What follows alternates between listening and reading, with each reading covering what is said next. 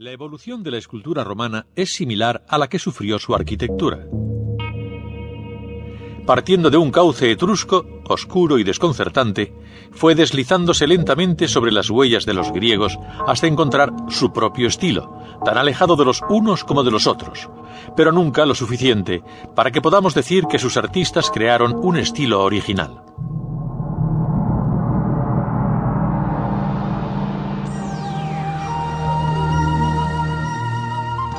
Las primeras esculturas romanas, igual que la mayor parte de sus artes decorativas, pintura, mosaico, orfebrería, glíptica, cerámica, etc., son difícilmente separables de las griegas y etruscas arcaicas.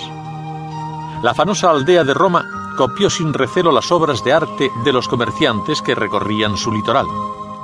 Lo mismo ocurría por aquel entonces entre las gentes íberas del Mediterráneo.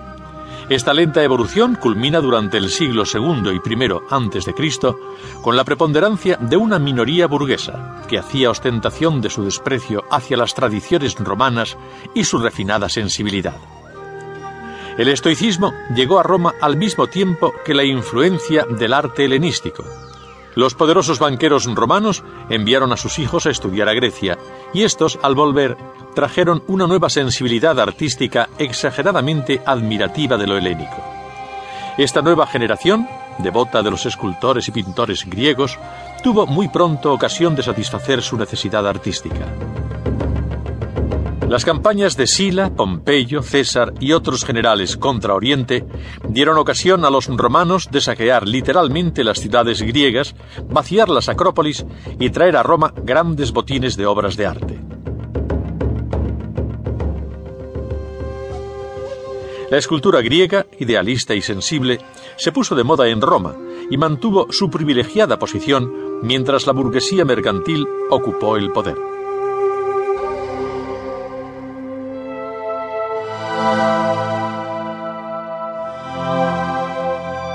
Al final de la dinastía Claudia, 68 después de Cristo, se nota un giro importante en el estilo escultórico y pictórico romano.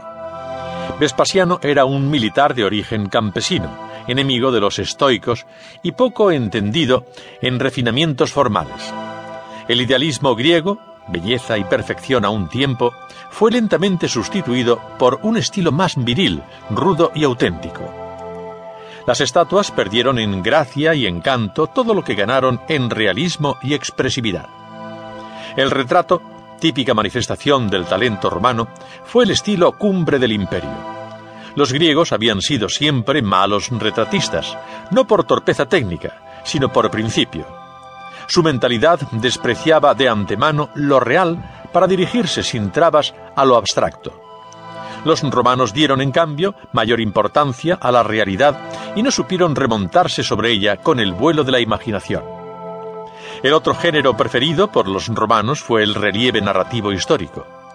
Retrato y narración son los dos puntos neurálgicos de la escultura romana en general. Con la pintura y el mosaico demostraron las mismas cualidades. Las casas romanas se decoraban lujosamente con estos atributos y nos han dejado por doquier muestras de su actividad artística. Resumiendo, podemos decir que las artes decorativas romanas atravesaron tres ciclos diferentes hasta desembocar en el expresionismo del imperio cristiano. A. Periodo arcaico de gran influencia greco-etrusca, siglos IV y II Cristo. B. Periodo de expansión mercantil con influencia helenística, siglo II Cristo a I después de Cristo. Y C periodo universalista del imperio, de estilo propio y personal, aunque derivado de los anteriores, siglos I a IV después de Cristo. Era conveniente trazar este esquema elemental para encajar en su retícula las derivaciones del arte hispánico. Hispania fue una de las provincias del imperio y como tal sufrió los mismos avatares históricos y artísticos que la metrópoli. Los romanos entran en España en el año 218 a.C., con motivo de la Segunda Guerra Púnica. No existen en nuestro país, por lo tanto, ejemplos del arte que hemos clasificado en el periodo A. Hay, en cambio, abundantes muestras de los periodos B y C, que son las que hemos